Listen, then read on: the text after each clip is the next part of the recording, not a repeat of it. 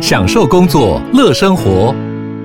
随时随地自在安排，高效工作不打折。HP Dragonfly 一公斤轻巧机体，搭配超长效电池，三比二萤幕比例，视野更高，看更多。支援触控功能，好看又好滑，顶尖安全的工作好伙伴。HP Dragonfly 顶级商务笔电，采用 Windows 11专业版，在任何地方展现卓越的工作表现。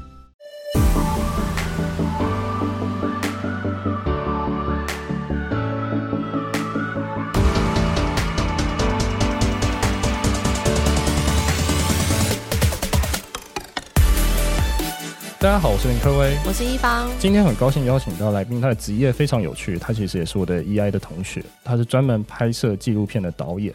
呃，我想大部分朋友都不太清楚什么是纪录片，那又可以怎么跟企业结合？我们今天邀请到天丁制作的纪录片导演李刚林来到现场，来跟我们分享纪录片的世界。我们欢迎刚刚。Hello，各位，Hello，一方，你好，你好，刚刚你好，我想请你介绍一下什么是纪录片，然后你自己的背景大概是什么？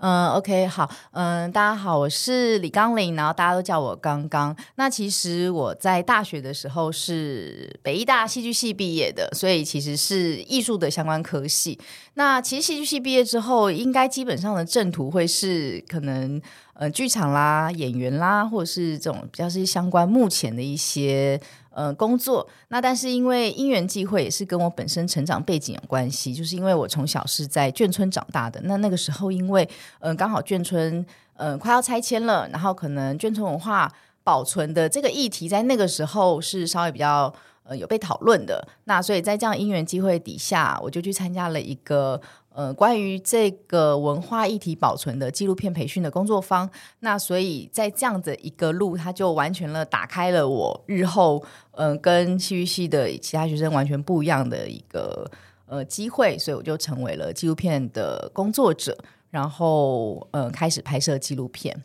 那呃后来又因缘机会，因为纪录片关系，我去法国留学五年，然后也是专攻纪录片。所以回来之后就呃理所当然的就继续在拍摄纪录片这条路上。那可以跟我们介绍一下纪录片大概跟其他的影片形式有什么样的差异吗？嗯，OK，因为现在其实呃影音的类型有蛮多的。那呃如果是以比较电影的范畴里面的话，其实。呃，我们大部分看到的像影集或者是剧情片的电影，它是偏向是有故事型的，那就是嗯、呃，有人有人写了脚本，那写了脚本之后，嗯，找演员找场景，然后有一个导演去指导演员把这故事演出来。那纪录片的话，它就是呃，如果你在日常生活中你有观察到一个让你很感兴趣的主题人事物，呃，你拿起摄影机，然后把它记录下来，然后。呃，在后后置剪接的时候，用自己的观点把它拼凑成一部纪录片，不管是短片、长片，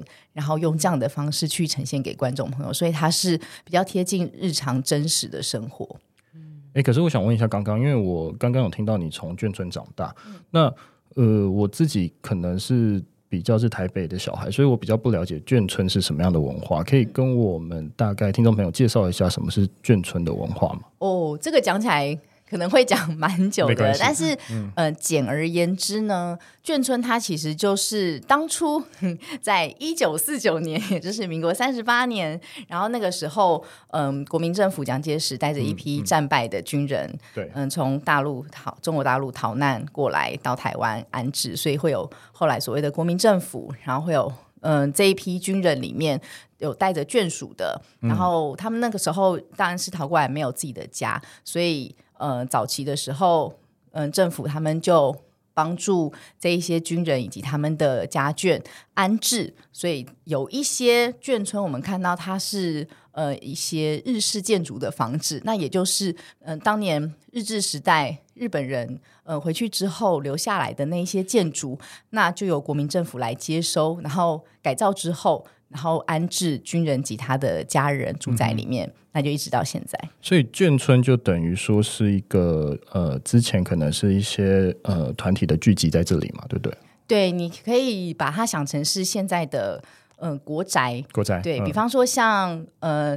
民生社区那边有一些像松山新城啊，或者是建冈新城这一些，嗯嗯看起来比较像是嗯、呃、正正方方的，然后是一栋一栋长得比较制式化的建筑。那他们其实早期那一些地就是眷村的地，那后来改建嘛，像我们家也是，就是眷村改建，嗯、然后拆掉之后盖成国宅，然后大家搬进去。嗯，对，所以它就会是一个嗯、呃、建筑形态以及时代演变的的一个转变，这样。了解，嗯，所以刚刚是因为就是想要记录这样子的一个眷村文化，所以才走向纪录片的这一个道路嘛？对，完全是，他完全就是因为我从小的生长背景，嗯，所以才会开始。因为那个时候刚好我们家就是在被拆迁，然后要改成国宅，所以包括我们家，然后还有我们隔壁的爷爷奶奶，他们呃一辈子都住在眷村平房，但当他们要呃搬到国宅高楼的时候，就会有很多居住形态的。不一样，然后习惯性出现，就比方说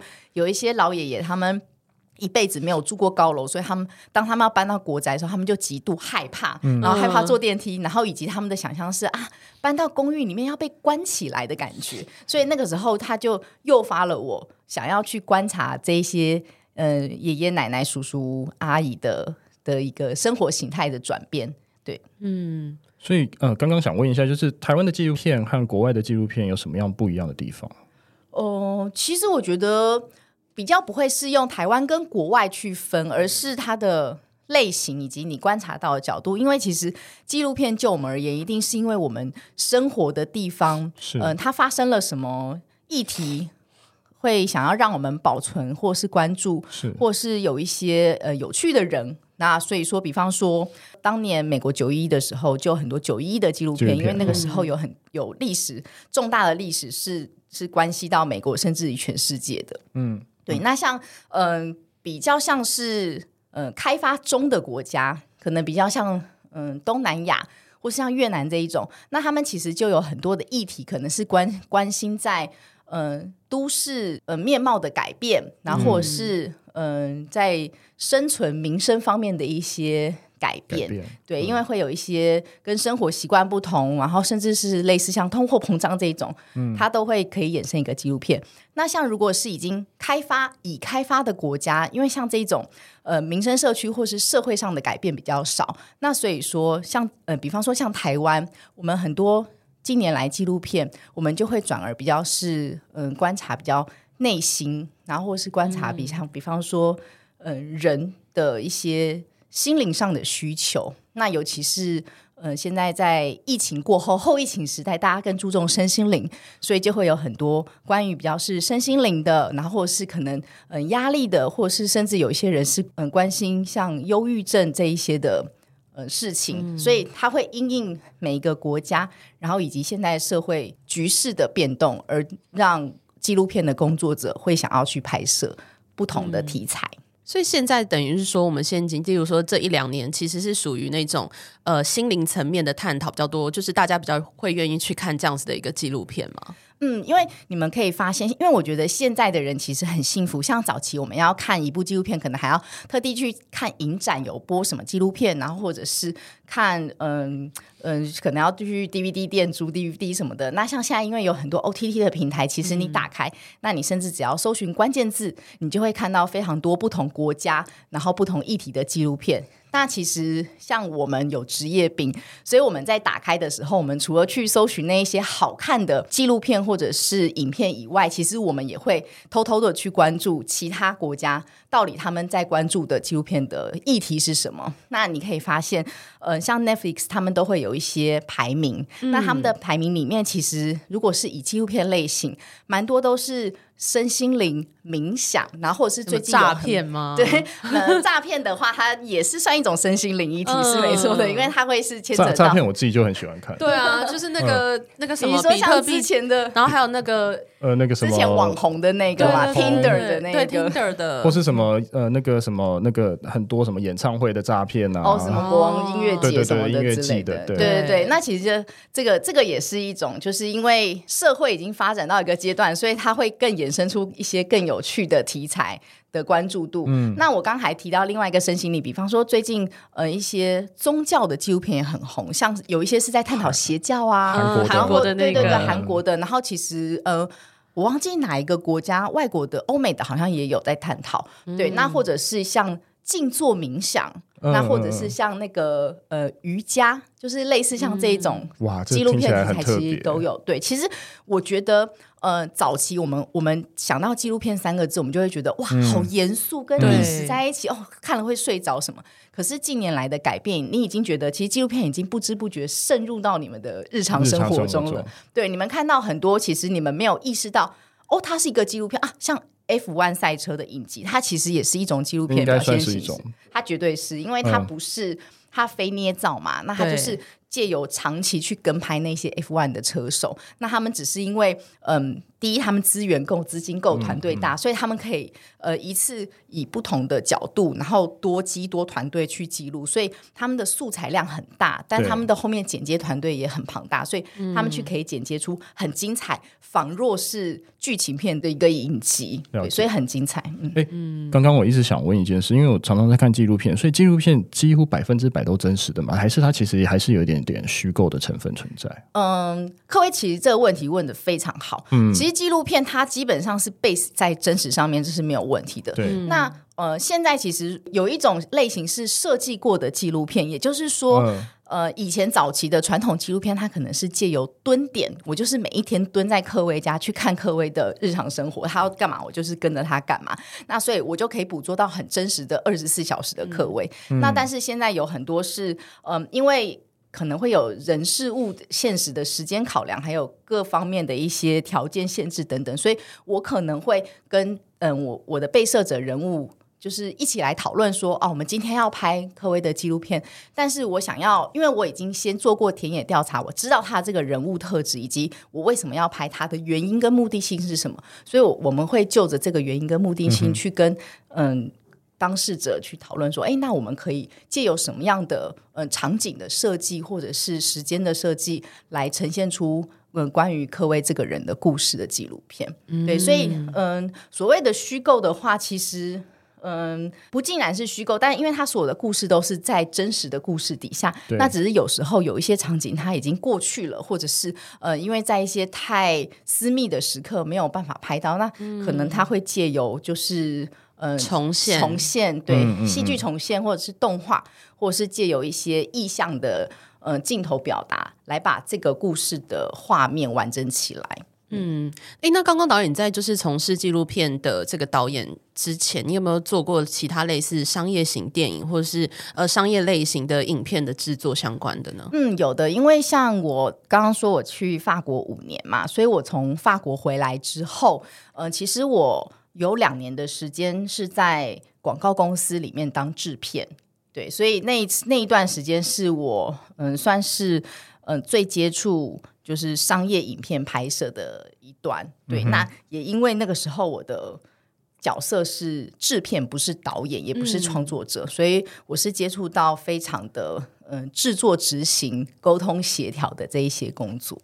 嗯，所以就是呃，你在广告商这边待了两年之后，就直接创业了吗？嗯，其实像天津制作这一个呃名称，这这间公司其实是呃已经存在。好几年的时间，因为他是嗯、呃，当年最早的时候是由我先生跟他的两个好朋友，嗯、他们三个人一起创立的。嗯、那当然就是后来各自有各自的发展，所以后来就是天丁制作，就是由我先生自己，他是自己在做，就是这间公司的负责人。那后来就是我呃从。我从广告公司离开之后，那因为我自己还是有一个创作的热情跟梦想，所以那当然就是有了这个嗯、呃、公司都已经在那边了，那就很顺理成章的就继续做下去。嗯，那这个天听制作它主要的服务范围是哪一些类型吗？是只有呃纯纪录片，还是说它有很多种类型呢？嗯，当然，因为我们还是需要吃饭嘛，所以呃纯纪录片其实它真的是比较难活口一点，嗯、所以我们当然是。会接像呃网络的商业广告，我们也会接。那就我而言的话，因为纪录片其实它也是因为近年来呃一些品牌，然后一些产品，他们其实是蛮喜欢用嗯、真实的影片去表达他们的品牌精神，然后或者是跟消费者沟通。所以近几年来，其实像类似纪录片的这样子拍摄类型是还蛮蛮受到不管是。嗯，消费者端或者是品牌端，他们的喜欢操作的一种方式，那也刚好就是受惠到我们，所以他们就会想要去找真正的，嗯，像这样子纪录片导演来指导，或者是来跟他们一起工作影片的部分。那所以说，我们会因此而有一些，嗯，除了嗯网络的影片拍摄之外，也会有一些委托制作案。然后这些委托制作案，主要就是嗯、呃，可能他们有一些像呃，之前我有我有帮信义房屋，他们有一个社区一家，就是在做地方创生的一些补助的，他们的一个算是子品牌，子品牌，对对对，嗯、就是他们每一年都会一个有一个补助地方创生的，那他们就会想要帮他们补助的那一些单位，然后去拍一个关于他们那个团队的小故事，那所以那个时候嗯、呃、就。委托几位纪录片导演来帮忙做执行拍摄。哎，刚刚我想问一下，所以拍纪录片跟拍一般的电影或八点档戏剧这样，其实是不一样的感觉吗？还是它其实手法都差不多，只是在在在陈述或是在赘述的时候，它其实是不一样的？哦，其实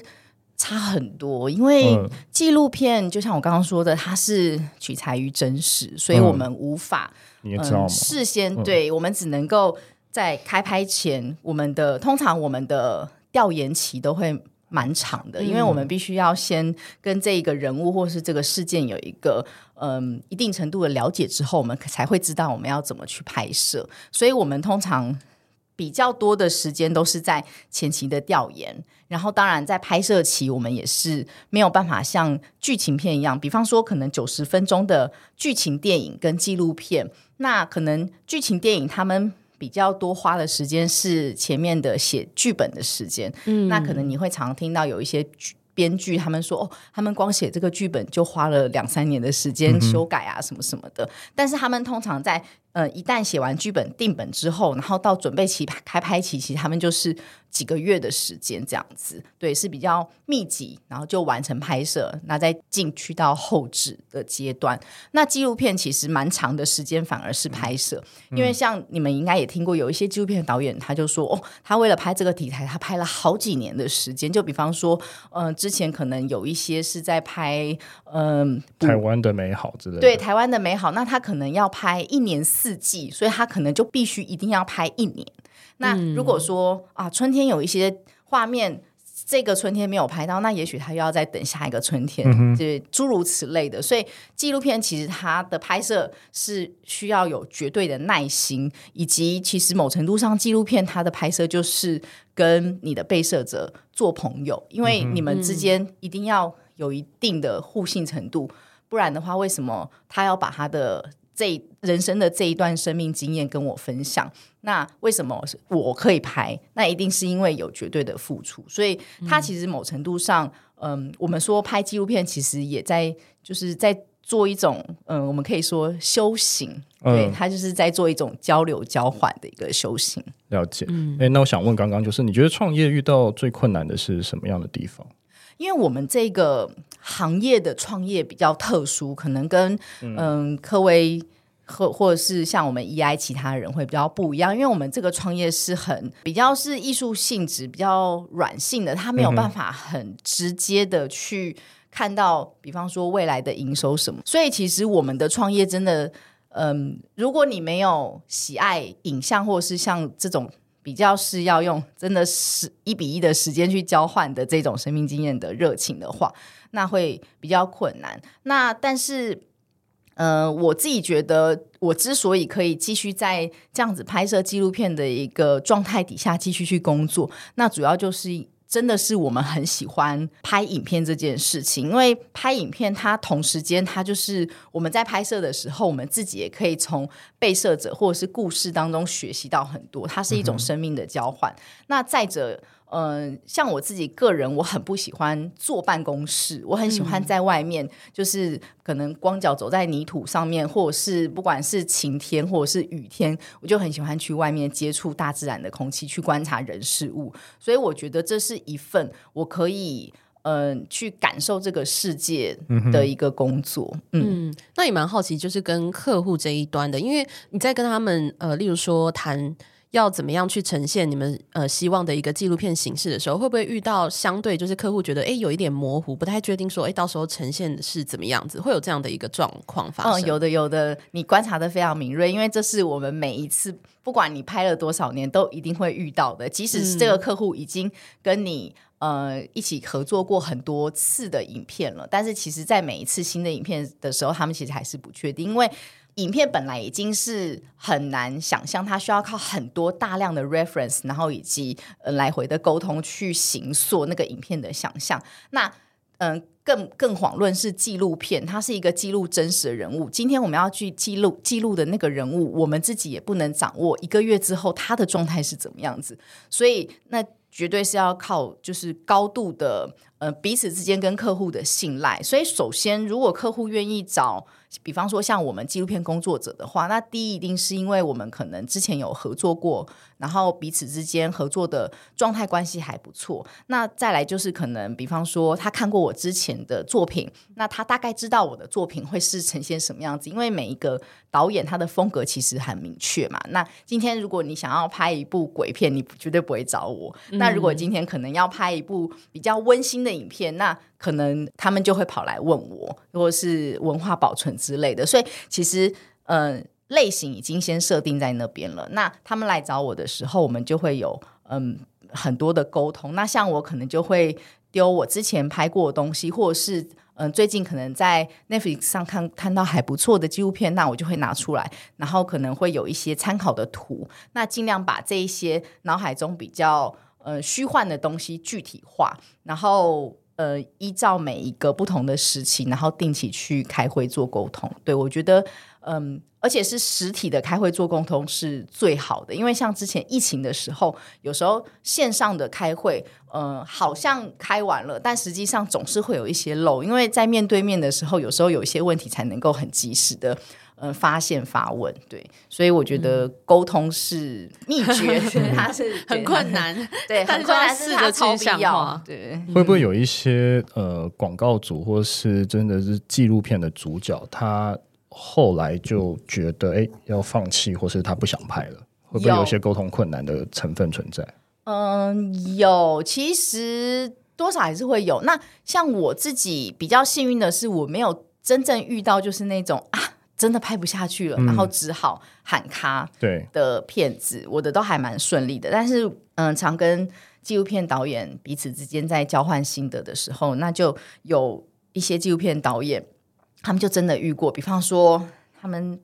总共拍五年。但为什么拍五年呢？是因为他们前面拍了两年，然后后来发现啊，这个纪录片的主角他不想被拍了，所以他拒绝继续拒被拍下去。那一旦他拒绝被拍下去之后，其实你之前拍他的画面也都不能用。嗯，那但是因为像我们有一些现实考量，比方说我们有跟政府申请补助，对，那还是要结案呐、啊，那怎么办？嗯、所以我们就依着这个主题，然后必须要赶快再去找。就在这个主题里面适合的替换的主角，然后继续拍下去。对，然后或者是可能遇到了一些嗯、呃、天灾，然后可能拍的那个点它突然怎么样了，那你要赶快再去想应变。嗯、对，所以其实纪录片导演也蛮考验的是，他其实呃很多东西是是你你无法预测，然后也是不可抗的，所以遇到之后只能够见招拆招。其实是有一点像。创业，那只是创业的过程中，嗯、他的遇到的困难跟我们在拍片的时候，跟这些真实人物就是需要去沟通解决的那个困难是不一样的。诶，那我想问一下，因为刚刚讲到创业，就会讲到资金的问题嘛，所以呃，在拍纪录片会不会就常常遇到很多资金不足的一些部分？那这会需要怎么样去解决？嗯，是，呃，像其实我们在台湾的话，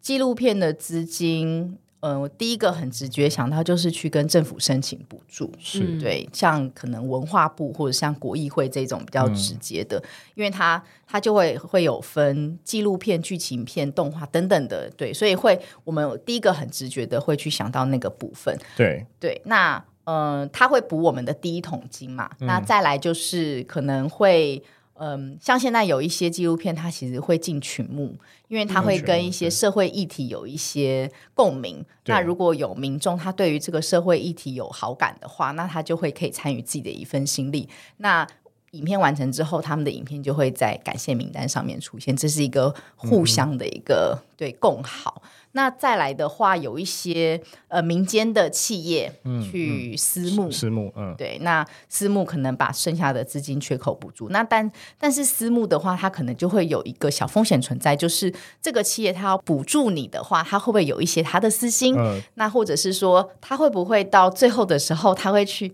参与你的？那个回馈或者什么东西的，想要要一些回馈也是，然后会不会他会参与你的最后影片的长相的一些更动？比方说，哦，因为我有付钱，呃，你的这一卡画面我不是很喜欢，你们换另外一颗，就是诸如此类的。嗯、所以民间私募其实也是要特别小心。对，嗯、但总而言之，我们的呃影片拍摄的呃资金来源不外乎是我刚刚说的那几个。嗯，那如果跟厂商合作这个部分呢，就是你们怎么样去抓这个预算，以及例如说他们想呈现的东西是大概要花多少钱？你们怎么样沟通这件事？你说的厂商是，比方说如果有一些合作的厂商吗？对对对，客户。嗯，这个就是要分，如果是分，比方说是纯创作类类型，我们要去找我们的创作资金的话，那现在有一些嗯制片，它可能比较像是。嗯，专门在做植入性行销的制作、嗯、制作制片人，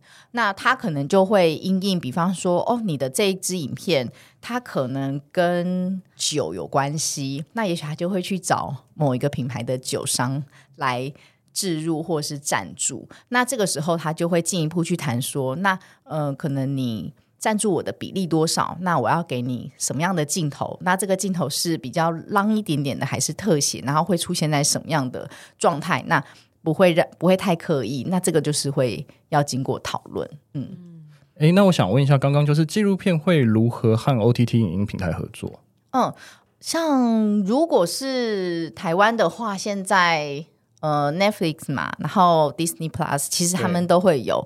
呃，一些窗口是可以联系的。那呃，当然，如果能上这两个平台是最好，因为它是看的民众是、嗯、最多是最多的嘛。那如果是以台湾自己的 OTT 平台的话，像呃台湾大哥大 MyVideo，然后或者是 Line，、嗯、然后或者是呃 Catch Play，像这一类的，那它其实也有直接在跟台湾的一些创作者。来谈就是播放的版权。那如果是以纪录片的话，台湾蛮特别的是有一个专门在播放，早期是专门在播放纪录片，那现在也有加入一些比较是艺术电影的一个叫做 Giloo 的 OTT 频道。嗯、对，那它其实呃就是比较是在比较艺术创作，然后纪录片这个部分。所以其实我们在拍完之后，如果想要有一些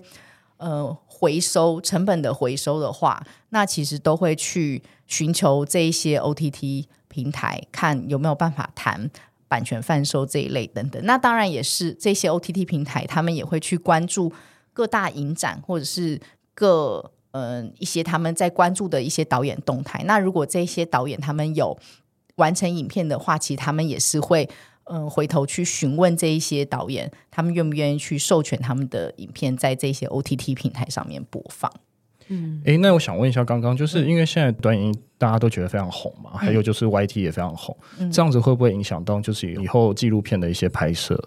嗯，其实我觉得大家都会这么觉得，但是其实就我们而言，影响其实不太大，因为会。观看那些短影音会跟会观看纪录片的受众群其实还是不太一样，对，因为像短影音那种，像抖音三分钟、五分钟，然后或者是 IG 上面的一些短影音，他们都是想要呃无脑的看一些影片，然后舒压，然后释放，或者是在等捷运的时候可以看这样子。那像我们在。做呃比较是正规的纪录片的话，其实我们还是在一个电影的范畴里面。那当然我们会想要做纪录片，就还是会有一个议题想要去倡议，或是会有一些比较深刻的呃文化保存、人事物等等，会想要记录拍摄。所以我们的受众群是，当他们想要看一部影片的时候，如果他们今天想要无脑看一些影片，像我们自己也会，那我们就会往那个方向走去，然后去划一些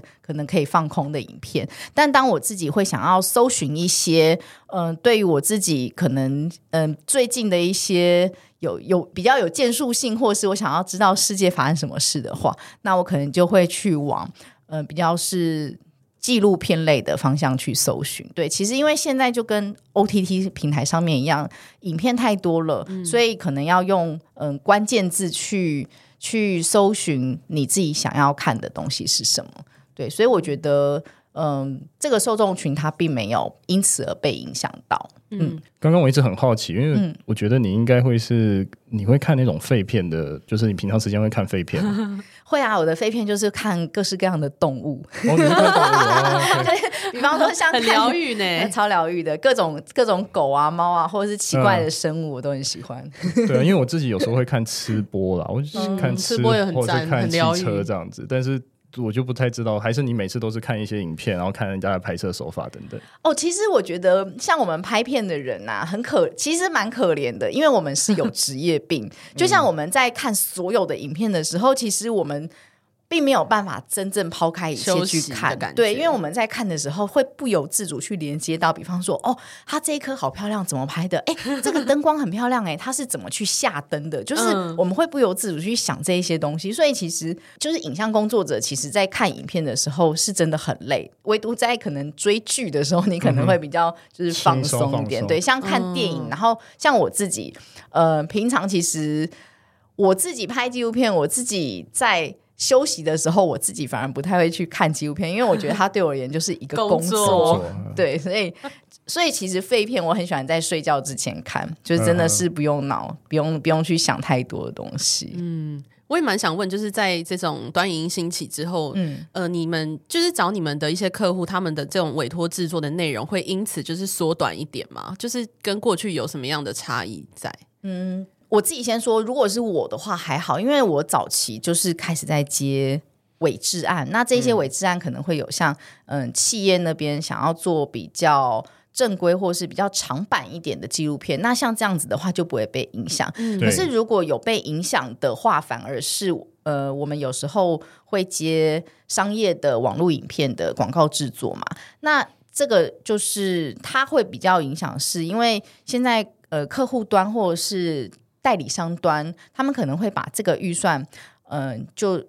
丢给网红去做，因为网红他除了会拍片之外，他还有自带流量，所以他等于是他给他一包，那他可以双收，就事半功倍。嗯、对，所以反而我觉得会比较有影响，是比呃，我乱讲，比方说，如果我今天想要拍一个、嗯、呃旅游形态的影片，那我自己。之前也有拍过旅游形态影片呐、啊，那我自己觉得我自己可以拍得很好。那以前客户也会找我啊，举例。那但是因为现在可能有很多的旅游部落客，他们其实拍的也不差嘛。因为可能 iPhone 现在其实你拍一拍，然后颜色套一套，然后上一些特效，其实它也就是一个 YT 三五分钟的影片。那它又可能自带十万二十万的流量的话，那同样的预算，那如果我自己是代理商或者是客户端，我也会想说，哎，那。这个效益比较大，那我就给他拍拍好了。所以这可能是我觉得是稍微会有影响在商业的影像嗯接收这一方面。嗯，哎，刚刚我想问一下，就是天丁制作预计会推出哪一些作品，或是未来有什么计划吗？嗯，OK，因为我们现在呃天丁制作近年来，因为就开始比较是我在主导我们天丁的一个。发展，然后所以呃，近年来会真的比较偏向纪录片的制作。嗯、那除了我之前有说的委托案之外，呃，今年其实蛮开心的是，就是去年我跟杨立洲导演，我们我有合作他的呃一个叫做《怪咖》系列的纪录片，其中一支。嗯、那我简单讲一下这个《怪咖》纪录片好了，就是这个《怪咖》系列纪录片是杨立洲导演他跟呃向上基金会合作的一个系列。专题纪录片，那每一支大概是二十分钟。那主要他们是想要找一些在这个社会上很怪、是很怪，但可能又是个咖，有一些影响力的人来倡议一些议题。嗯、像是动保议题啊，或者是同婚问题啊，然后或者是像环境海费这一类的问题，还有性教育的问题这一类等等的。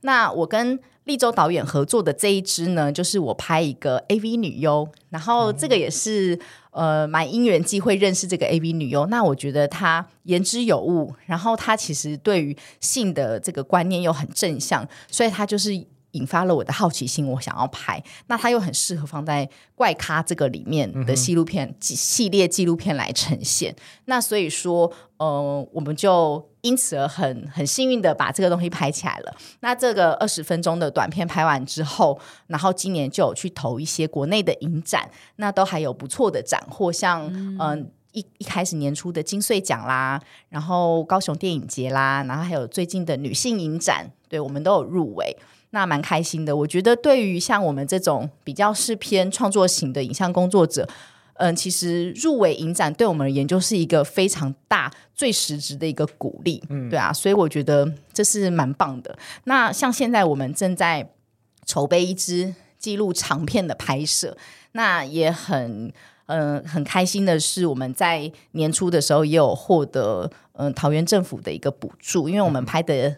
人在桃园，所以我们可以先嗯、呃、去去找当地的政府补助，嗯、对，然后呃我们今年也有进入金马创投，对，然后来找剩下的资金缺口。那这个影片它拍的是跟公庙议题有关，对，那就是一位呃女医生，然后她的一些嗯、呃、人生，然后工作，然后还有嗯、呃、遭遇到的一些可能有趣的故事等等，嗯、这都是我们现在目前正在记录的。哎，可是刚刚我刚才听起来真的很广哎，嗯、所以这就是等于说是各行各业，如果你真的有遇到，你都可以想要帮他们去拍这类型的纪录片嘛，对不对？对，没错，因为像哦，其实因为是我自己也是比较杂食性的动物，杂食性，对啊，所以我其实也很喜欢探索各种不同的题材。那如果说只要能够诱发我自己好奇心，因为我自己也是双子座的，就是好奇宝宝，所以能够诱发我的嗯、呃、好奇心的，我都会想要去拍。那其实某程度上去拍这个，它就可以，